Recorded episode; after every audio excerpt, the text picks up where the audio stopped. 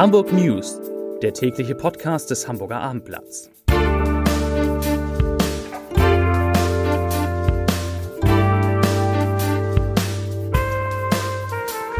Hallo, moin, moin und herzlich willkommen. Mein Name ist Matthias Igen und ich verrate Ihnen, wieso der Zuwanderungsdruck in Hamburg leicht abnimmt, weshalb der Riemsma-Entführer wohl nie mehr freikommt und warum der Sorgerechtsstreit Eugen Block Herzleid beschert. Doch zunächst der Blick auf die meistgelesenen Geschichten bei abendblatt.de. Auf Rang 3 Bundesstraße überflutet, Fachwerkhaus in Gefahr. Platz 2 in HVV-Bussen bargeldlos bezahlen, startet mit Problemen. Und meistgelesen das neue Angebot für Bakery Yatta, Entscheidung rückt näher. Und hier der Blick auf die Nachrichten des Tages. Die vom Bundesinnenministerium angeordneten Binnengrenzkontrollen zur Bekämpfung von Schleuserkriminalität und irregulärer Migration machen sich in Hamburg laut Bürgermeister Peter Tschentscher bemerkbar. Die Aktivitäten des Bundesinnenministeriums sind sehr wirksam, sagte er. Die für die Wintermonate befürchtete starke Zunahme der Migration ist nicht eingetreten.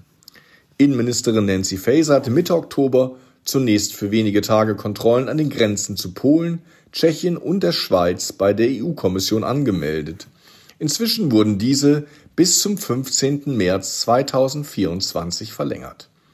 Die Kapazitäten zur öffentlichen Unterbringung in Hamburg sind nach wie vor fast ausgeschöpft. Es sind nur noch wenige Plätze in der öffentlichen Unterbringung verfügbar, sagte Tschentscher. Das Recht auf Asyl müsse dennoch weiterhin gewährleistet und Flüchtlinge, die aus anerkannten Asylgründen nach Deutschland kommen, gut integriert werden, sagte der Bürgermeister. Das gelingt aber nur, wenn wir die irreguläre Migration verringern. Die Zahl der Straftaten, bei denen Schusswaffen und Messer zum Einsatz kommen, ist in Hamburg deutlich gestiegen. So wurden in der Stadt von Januar bis September vergangenen Jahres 86 Mal Schusswaffen abgefeuert, wie aus der Senatsantwort auf eine schriftliche kleine Anfrage der CDU-Bürgerschaftsfraktion hervorgeht. Zum Vorjahreszeitraum ist das ein Plus von knapp 15 Prozent. Der Einsatz von Messern nahm demnach im selben Zeitraum sogar um gut 19 Prozent auf 298 Fälle zu. Er hatte einen glasklaren Freispruch erwartet, doch es kam anders. Thomas Drach ist wegen Raubs und versuchten Mordes zu einer Freiheitsstrafe von 15 Jahren verurteilt worden.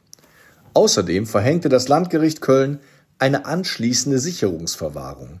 Damit wird Thomas Drach nach verbüßter Haft in den Maßregelvollzug überstellt und dort weiter hinter Gittern sitzen. Es ist also sehr unwahrscheinlich, dass der 63-Jährige je wieder auf freien Fuß kommt.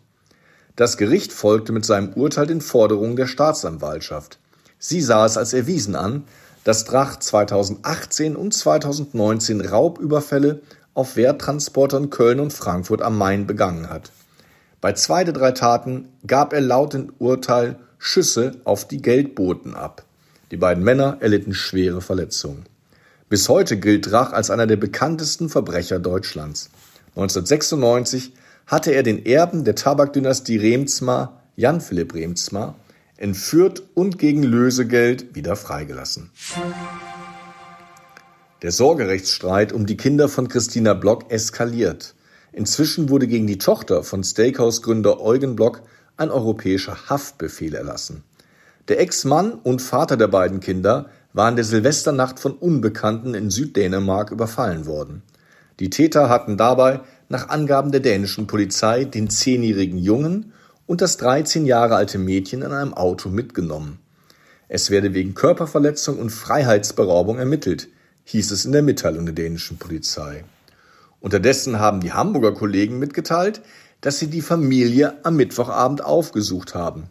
Wir konnten uns davon überzeugen, dass die Kinder bei Frau Block sind und es ihnen augenscheinlich körperlich gut geht, erklärte eine Polizeisprecherin. An dem Besuch sei auch das Jugendamt beteiligt gewesen. Weitere Auskünfte wollten Polizei und Staatsanwaltschaft nicht geben.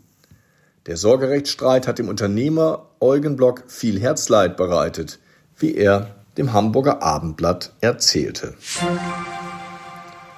Heute hat der Fußball-Bundesligist 1. FC Köln die Verpflichtung des St. Pauli-Idols Timo Schulz als neuer Cheftrainer bekannt gegeben. Exakt zwei Wochen nach der Trennung von dessen Vorgänger Steffen Baumgart. Sein Auftrag ist klar, den siebten Kölner Bundesliga-Abstieg verhindern. Wir werden in den nächsten Wochen viel und intensiv arbeiten, um die notwendigen Ergebnisse zu erreichen, sagte der 46-Jährige. Der FC gehört in die Bundesliga. Den Klassenerhalt werden wir schaffen. Davon bin ich zu 100 Prozent überzeugt. Schulz ist ein Publikumsliebling beim FC St. Pauli. Von 2005 bis 2012 war er als Spieler für die Hamburger aktiv. Von 2020 bis Dezember 2022 war er deren Cheftrainer. Das waren die Nachrichten des Tages.